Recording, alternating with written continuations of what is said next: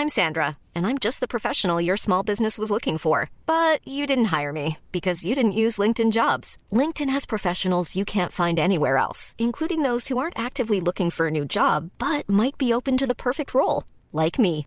In a given month, over 70% of LinkedIn users don't visit other leading job sites. So if you're not looking on LinkedIn, you'll miss out on great candidates like Sandra. Start hiring professionals like a professional. Post your free job on linkedin.com/people today.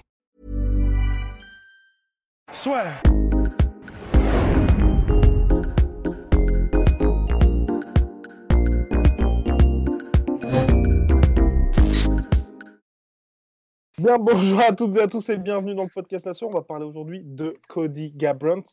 Et si jamais vous nous suivez sur Instagram, n'hésitez pas d'ailleurs, plus on est fou, plus on rit, mon cher Rust.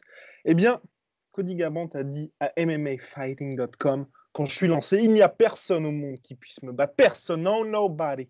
Oui, Oh, parce non. que Cody Garbrandt, si vous voulez, il était parti pour être la future superstar de l'UFC, invaincu en carrière, champion avec une démonstration face à Dominique Cruz. On va y revenir dès maintenant avec notre cher Rust. Puis la déchéance, trois défaites consécutives par KO et à chaque fois cette impression finalement, mon cher Rust, de il n'y a pas de solution, il s'enferme dans ses démons. Il y a un problème, mon cher Rust Non. Pourquoi? Ah, C'est je bug Ah, Je sais pas, il y avait une tête de. Je pensais qu'il y avait un petit peu de, de parasite au niveau sonore. Ah non, non, non, non, non. Et donc là, on va revenir avec cette soirée qui a tout changé, mon cher Rust. Soirée lors de laquelle j'étais en charmante compagnie, mais ce n'est pas la question. la question, c'est que c'était le 30 décembre 2016, UFC 207, Ronda Rousey contre Amanda Nunes, le retour de Rowdy Road, mais en co-main event. Il y avait quand même Le le retour de de Ronda Rousey Ah, de oui, d'accord. qui revenait face à Amanda Nunes après cette terrible défaite face à Holly Holm, mais en co-main event, il y avait le combat. Dominique Cruz, champion, qui avait défendu sa ceinture face à son menton préféré Uriah Faber quelques mois plus tôt, et qu'il avait gagné en janvier, regagné à nouveau face à TJ Dillashaw, qui apparaissait vraiment comme l'ogre, plus Ouais. grand bantamweight de tous les temps, quasi imbattable, face à Cody Garbrandt, et on était tous OK, Cody Garbrandt c'est bien, il est invaincu en carrière, il enchaîne les KO, mais il est un peu foufou, et là la marche est presque trop haute pour quelqu'un qui passait de Almeida ou euh, je ne sais plus trop qui, Euh, C'était pas. Mizugaki. Mizugaki. Mizugaki exactement, qui avait battu à l'UFC 205, directement à Dominique Cruz, on était là en mode Ouais. ça, Bah, c'est ça, même- ça, ça un peu chaud.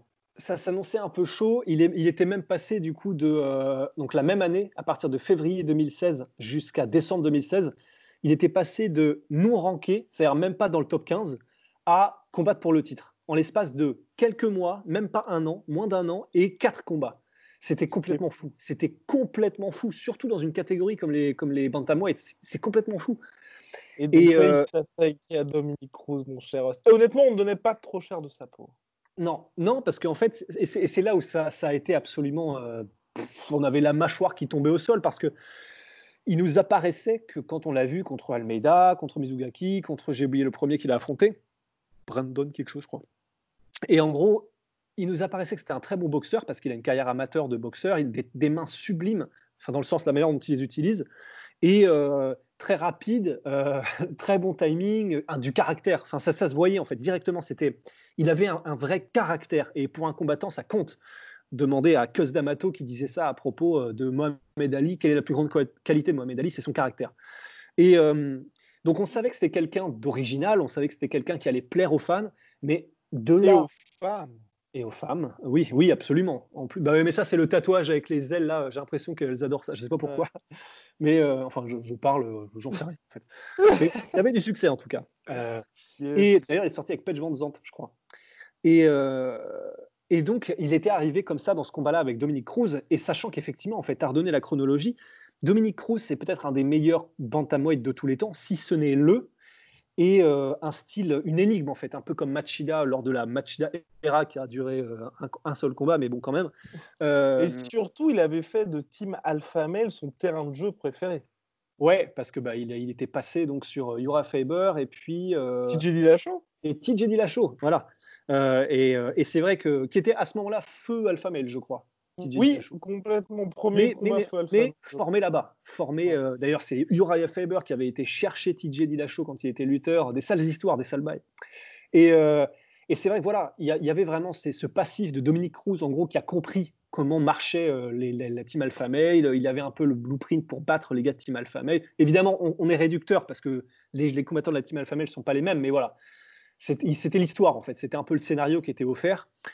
Et, euh, on s'était dit, bon, Dominique Cruz, qui est un mec ultra complet, qui a un style super étrange. Euh, il bouge énormément, il est très bon en lutte, euh, il se fait très difficilement toucher. En plus, si tu entre guillemets, si tu n'as qu'une seule dimension et donc que tu, n'es très bon qu'en anglaise, théoriquement, bah, c'est quand même compliqué. Et il est arrivé, Cody Gabrandt, et il a fait, mais. En fait, il a fait un peu, tu sais, comme dans les films de super-héros, et je sais pas pourquoi, je pense à Blade. Sais, les premières minutes, quand tu es, euh, donc es obligé, tu es un réalisateur, et pour, pour montrer que ton combattant, enfin que ton héros est un putain de badass, tu mets dans des situations où il éclate tout le monde. Et du coup, bah, je pense euh, genre à Blade 1, ou, je crois que c'était Blade 1, où tu sais, la première scène, en gros, il arrive dans un nightclub et, et il, est, mais il décanille euh, tous les, tous les vampires, mais en mode, tu sais, genre Lucky Luke derrière le, derrière le dos, etc. Et tu as l'impression qu'il est invincible. Tu as l'impression qu'il peut faire tout ce qu'il veut, il touchera en pleine tête, il va réussir, etc il y avait un peu cette impression avec Cody Gabrandt, alors qu'on ne s'y attendait pas du tout. C'était fou. Tout lui a réussi. Et alors, mais, mais attention, parce que du coup, j'ai rematé le combat tout à l'heure, on a rematé le combat, et là où c'est extraordinaire, c'est que tout lui a réussi, et on va, on, va, on va faire une liste de tout ce qu'il a réussi de façon absolument sublime, alors même, et c'est là où c'est encore plus incroyable, que Dominique Cruz lui-même était très bon. Exactement. Dominique Cruz était vraiment ultra affûté. On a juste eu l'impression que c'était un mec contre son petit frère, tout simplement. c'est ça. C'est le petit frère qui fait, euh, voilà, c'est le meilleur petit frère euh, dans sa plus grande forme. Sauf que, bah, sauf que, voilà, euh, tu lui fais une espèce de prise de judo, il tombe dans les Lego parce qu'il peut rien faire, tu vois. Et ben, c'était pareil. C'était vraiment pareil. Et il avait un, donc déjà, bon, il a beaucoup utilisé son anglaise parce que c'est son gros point fort, mais pas que. Déjà, les low kicks, on a vu que, comment dire, on on, imaginait que ça pouvait être une bonne stratégie contre Dominique Cruz. On l'a vu euh, avec euh, Henri Cerudo que c'était très efficace. Un des premiers à l'avoir fait, c'est juste qu'il l'a fait moins en fait. Il n'y a pas été à fond, il n'a pas banqué à fond là-dessus, mais il l'a fait avec beaucoup de succès. C'était euh, c'était lui, c'était comment dire Cody Gabrandt. Donc des low kicks parfaitement timés. En fait, le mot clé c'était vraiment timing. c'était incroyable. Il a été très patient et ce qui est, ce qui est dingue, il, il avait, je crois, à l'époque, il avait 25 ou 26 ans et il était limite en mode j'attends, j'attends en fait. Je suis pas là pour euh, y aller tout fou. Ce qui est incroyable quand on voit ce qu'il fait contre les gars comme Pedro Munoz, où il y va, mais genre euh, balls deep. Et on en parlera plutôt. Voilà, on en parlera. mais c'est terrible. Là, là, on est dans la, belle époque. La belle époque, ah, ouais, voilà. Dragon Ball Z par Nutella, euh, comme dirait. merde, c'est qui? Je sais plus. Un rappeur que m'a écouter bah, mon petit frère, justement. Bref.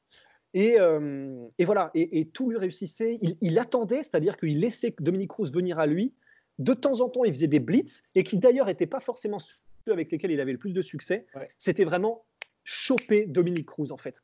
Il avait un timing hallucinant pour que dès qu'il voit une ouverture, quand Dominique Cruz avance, même s'il essaie de faire des misdirections, des trucs comme ça, il le chope à chaque fois parce que des mains ultra rapides, parce qu'un coup d'œil incroyable, parce que lui-même avait une très très bonne défense euh, de striking.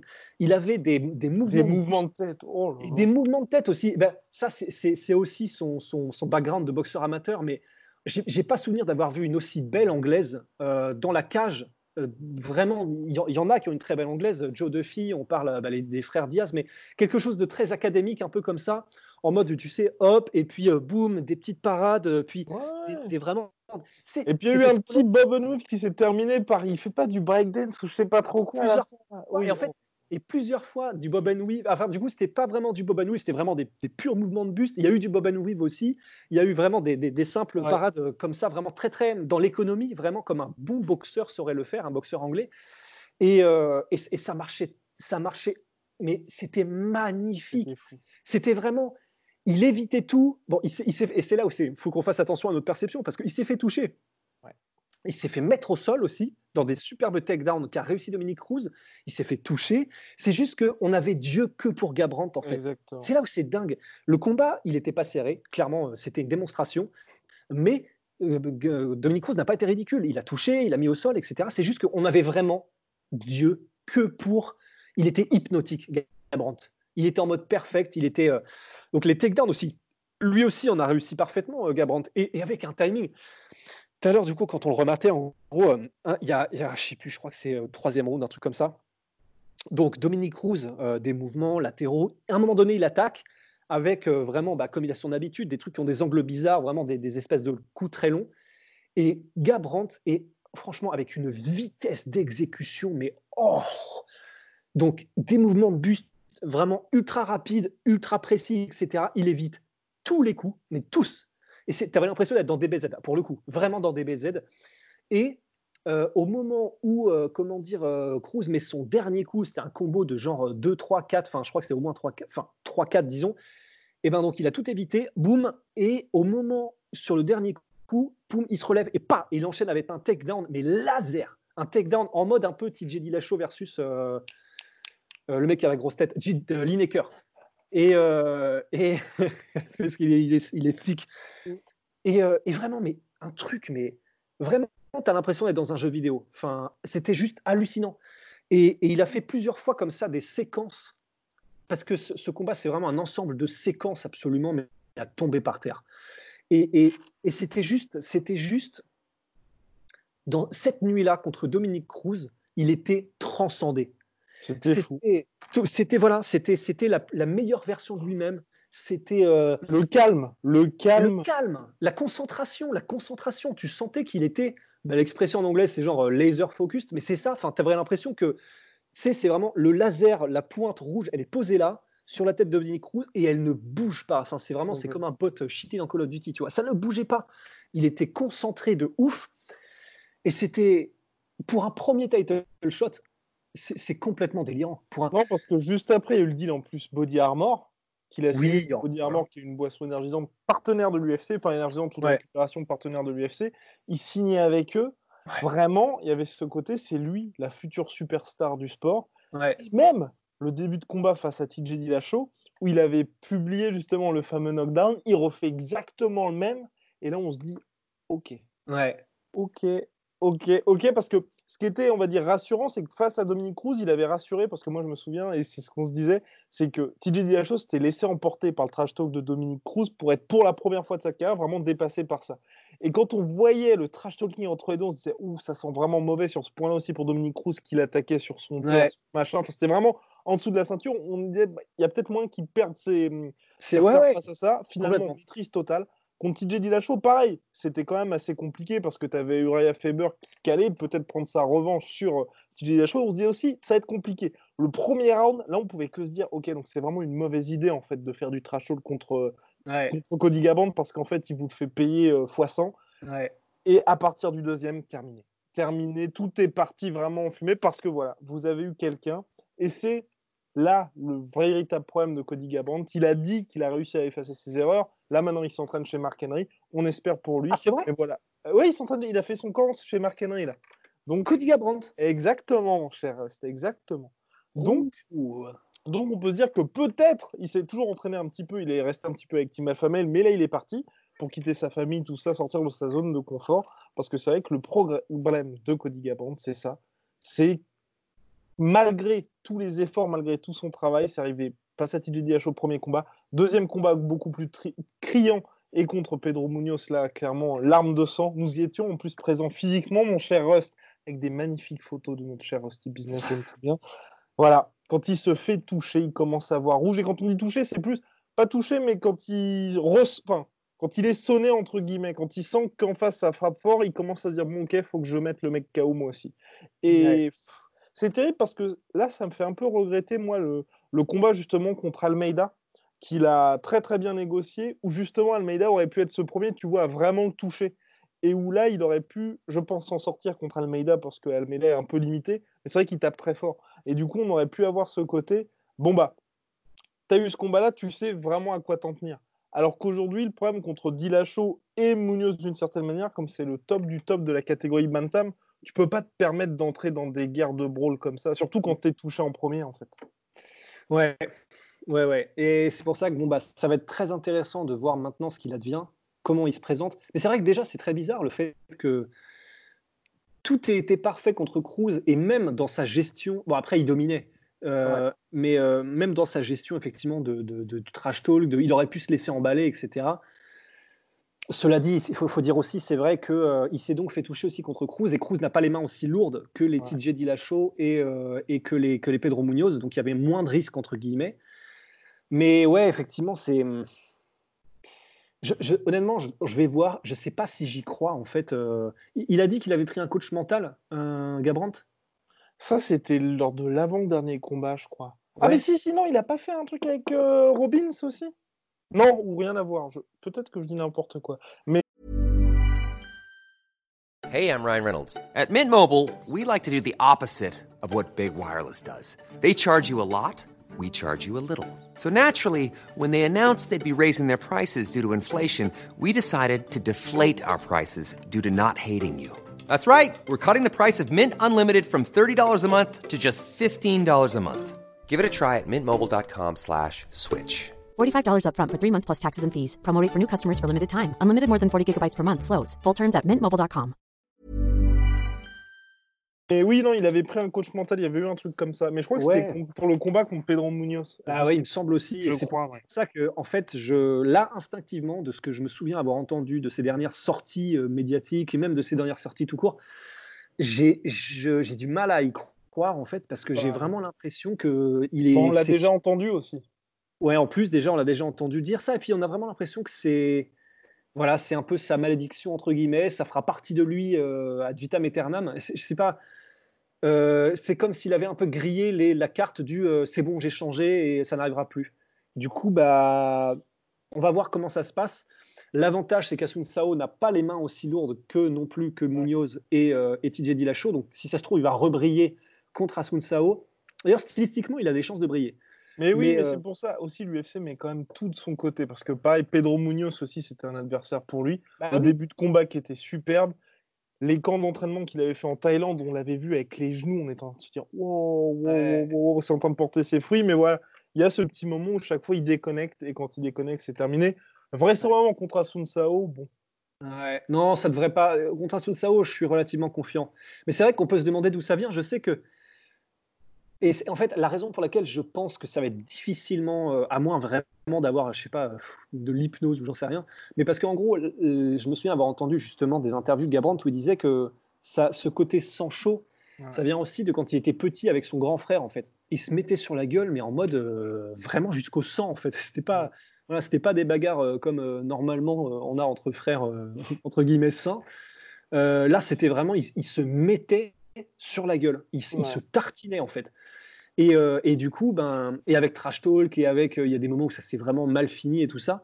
Et du coup, je pense que puisque c'est depuis aussi tôt dans sa vie qu'il a eu cette espèce de hargne, de, de, de, de, sang chaud et de trucs comme ça, je sais pas, je, suis, je suis, un psychologue de comptoir et j'y connais que dalle, mais j'aurais tendance à dire que c'est vraiment le genre de truc qui est difficile de s'en débarrasser en fait. Ouais, Donc on va voir comment ça se passe. Déjà, c'est intéressant. Bon, le fait qu'il soit chez Marc Henry, euh, ça c'est cool, mais ça me fait ni chaud ni froid. Parce que Tim Alfamed était aussi une très bonne team quand il a été en Thaïlande. C'était chez Tiger Muay Thai Je crois que c'était ça. Mais après, Team Alpha c'est une très bonne team, mais ils sont quand même réputés pour leur sparring euh, à la mort, quasiment à la mort. Donc on va dire que c'est plutôt d'être chez Team Alpha Ok, c'est une très bonne équipe, mais c'est vrai que de tout ce qu'on entend, c'est pas eux qui vont réussir à canaliser quelqu'un qui a un petit peu. Ah oui, non, ça c'est sûr, ça c'est sûr.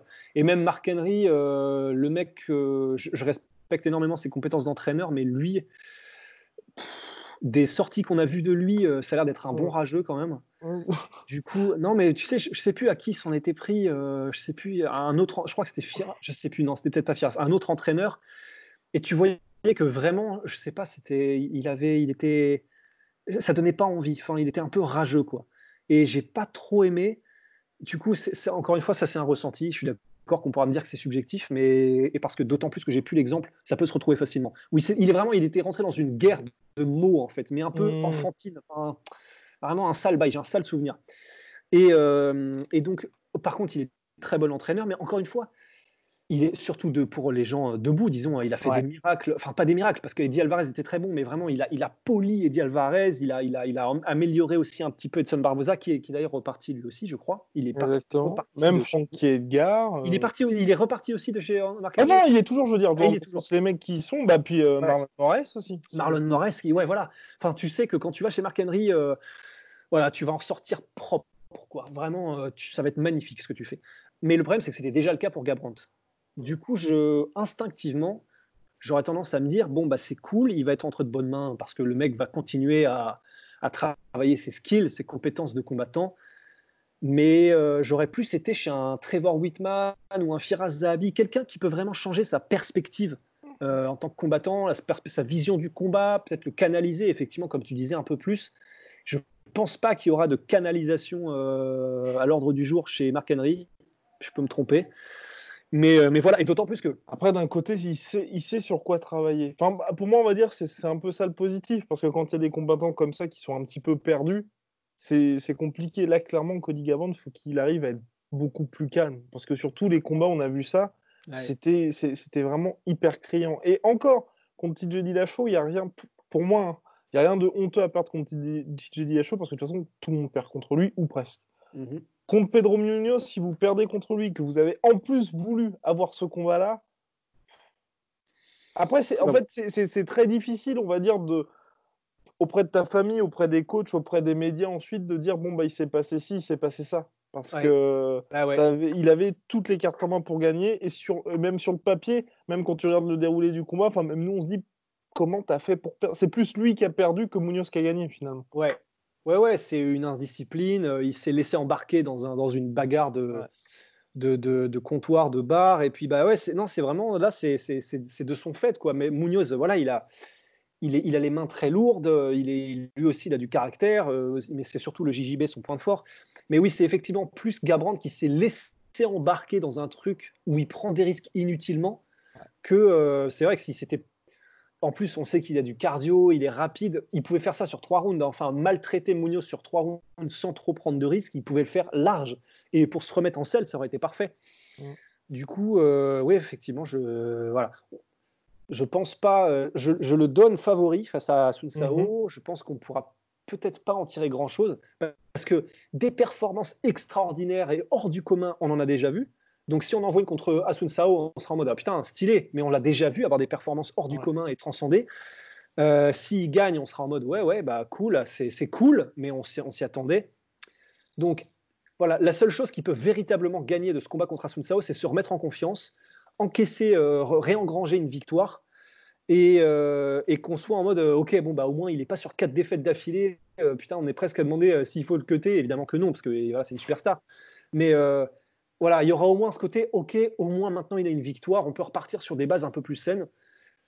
Mais il n'a pas grand-chose de plus en fait à gagner dans le sens, euh, il n'y a rien qui puisse faire, qui, qui, qui, pourra, je pense, impressionner de ouf en fait, plus que ce qu'on savait déjà de lui. Non, non, complètement. Là, c'est vraiment juste se remettre sur les. Parce que voilà, le, le, truc le plus frustrant avec Cody Gaband, et je pense que les nombreuses personnes qui nous posent des questions sur lui, qui nous ont fait des vidéos sur Cody Gaband, c'est sportivement et au niveau intrinsèque, il a toutes les qualités pour être champion.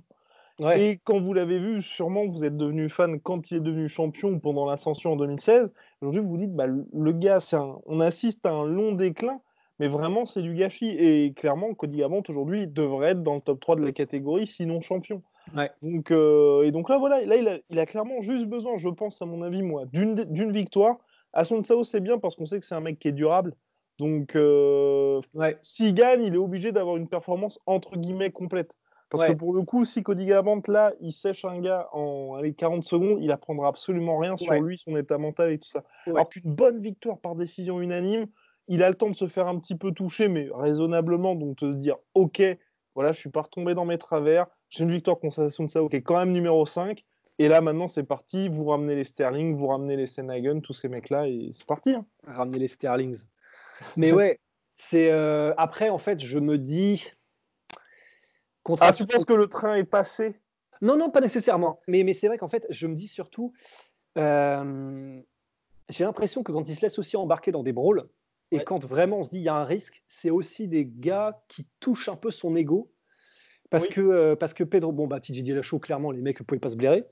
Mais même contre Munoz, il y avait un côté, il n'avait pas peur, Munoz. Et, et mais et, ah. n'aura pas non plus. Mais Munoz était vraiment en mode euh, tu me rentres dedans, pas de souci, mon pote, je te rentre dedans. Mais vraiment avec cette, euh, ce, ce caractère en plus. Asun Sao, il est très. Hum, c'est pas son caractère qu'on retient de lui. Euh, bah, on l'a vu même dans le dernier combat contre Senhagen, où il n'y a eu aucune révolte de son côté. C'était lui qui était au-dessus. Voilà. Et il est, il, est, il, est, il est, un peu lisse, quoi. Il y a aussi le fait qu'on ne sait pas grand-chose de lui parce qu'il il s'exprime pas beaucoup, parce que voilà, quand il dit quelque chose, c'est généralement pas forcément intéressant. Euh... mais, mais c'est ça le problème, c'est que vraiment, bah, du coup, euh, je, là, je, oh là, putain, je sais que c'est vraiment dur ce qu'on est en train de, de dire à propos d'Asun Sao, mais c'est vraiment c'est un faire-valoir quoi, par excellence. C'est un gars qui est extrêmement bon, mais qui, comme il n'a rien qui vraiment intéresse les fans, parce qu'il n'a même pas beaucoup de finish euh, ni rien, ben voilà, c'est un gars où euh, on sait juste que quand on le bat, ben, c'est super parce que c'est un, des, un des top 5 et qu'il est ultra bon, ultra complet, etc. Mais donc, je pense même pas qu'il challengera euh, Gabrant, même dans le côté caractère, en fait. Et c'est là, à mon avis, où Gabrant peut perdre les pédales, c'est quand le mec lui rentre dedans en retour.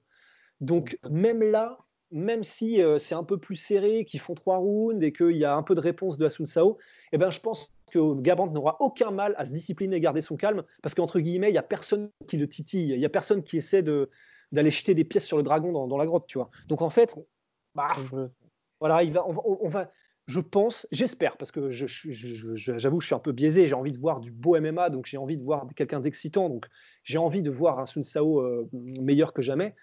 Mais euh, voilà, ce que j'espère et que je m'attends à voir, mais je n'en attends pas plus, c'est une superbe performance de, de Gabrant. On va s'en mettre plein les yeux avec euh, ce qu'il sait faire et, comme, et, qui, et qui fait euh, mieux que personne quand il est dans son A-game.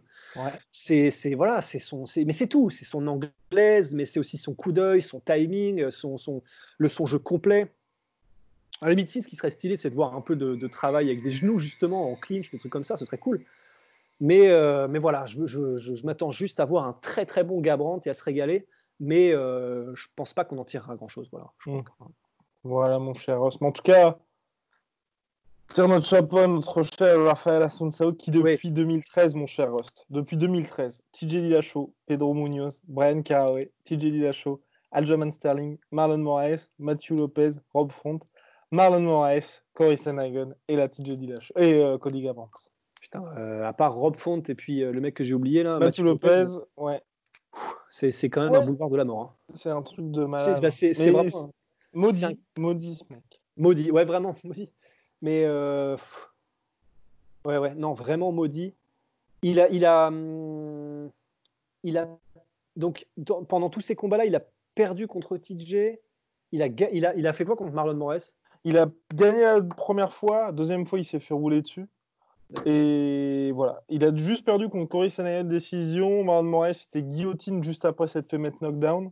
Et euh, TJ Dillashaw décision unanime, Ouais. Oui, et puis c'était une démonstration de TJ en plus. complètement. Donc, ouais, ouais, non, bah, Raphaël Sunsao, euh, pas évident d'être à sa place. Exact- exactement. Tu sais que tu n'auras jamais le title shot. En plus, là, tu as 37 piges et tu es bon. Et il reste bon, c'est ça le problème. Ouais. Il reste bon. Jamais Ouais. il aura de fans parce que là, pour le coup, vraiment, le train est passé. Ouais. Et donc voilà, condamné à rester avec un salaire qui est pas énorme. Ouais. à affronter des tueurs à gages et à être l'ultime gatekeeper de cette catégorie bantamweight. Non, je, je n'aimerais pas être à la place de ce mec-là. Ouais, ouais, ouais, c'est c'est pas ce, c'est pas cette position-là que tu rêves euh, quand tu Non. deviens combattant pro, je pense. Non, Même si, Mais encore une fois, il est à l'UFC, il fait Mmh. partie du top 5, euh, il est ultra, ultra bon. Mais, mais voilà, enfin, c'est, tu fais partie de la crew, euh, pour rester dans l'analogie Dragon Ball, tu fais partie du crew, mais t'es Yamcha, tu vois, enfin, ou t'es Krillin, quoi. Non, et puis surtout, ce qu'on dit comme par rapport à ça, le somme, c'est surtout qu'il n'a jamais eu de title shot. Parce qu'à chaque fois, il est passé, il a eu sept défaites qui, Ouais, qui ouais, faisaient qu'il était sur une série de 4 ou 5 victoires. Soit il a perdu contre TJ, soit il a perdu contre Marlon. Et voilà. Les... Il y a des gars, voilà, les... par exemple, les Donald Cerrone, ok, ils n'ont jamais été champions, mais ils ont eu des occasions pour Ouais. l'être. Lui, clairement, il a dû cravacher, cravacher. C'est comme si, là, on se retrouve dans une situation, par exemple, Aljamain Sterling, la perd contre Cory Sandhagen à l'UFC 250, on dira, être à la place de Sterling, ça fait mal quand même. Ouais. Bah non, c'est clair. Ouais, puis Cowboy Cerrone, voilà, il a ce personnage. euh, Oui, oui, il le connaît parce qu'il il est, il est à moitié taré, mais dans le bon sens du terme. Asun Sao, vraiment, littéralement, je ne sais rien de lui. Et pourtant, euh, on s'y intéresse quand même au MMA, tu vois.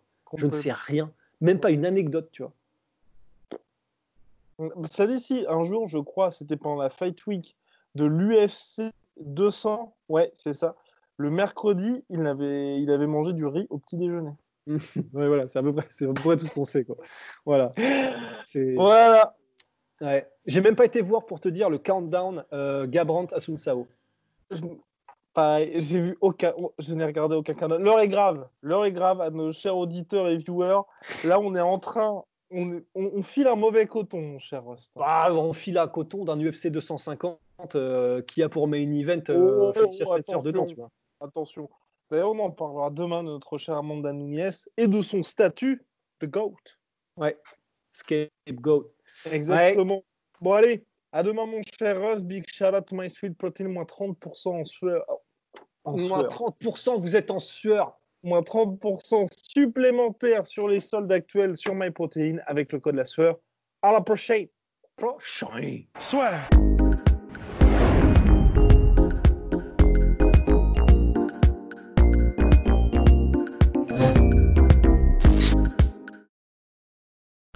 Et voilà, c'est la fin de votre épisode du podcast La Sœur. Si ça vous a plu, n'hésitez pas à nous mettre les 5 étoiles sur Apple Podcast ou sur Spotify. Vous pouvez aussi nous laisser un petit commentaire, ça nous aidera beaucoup.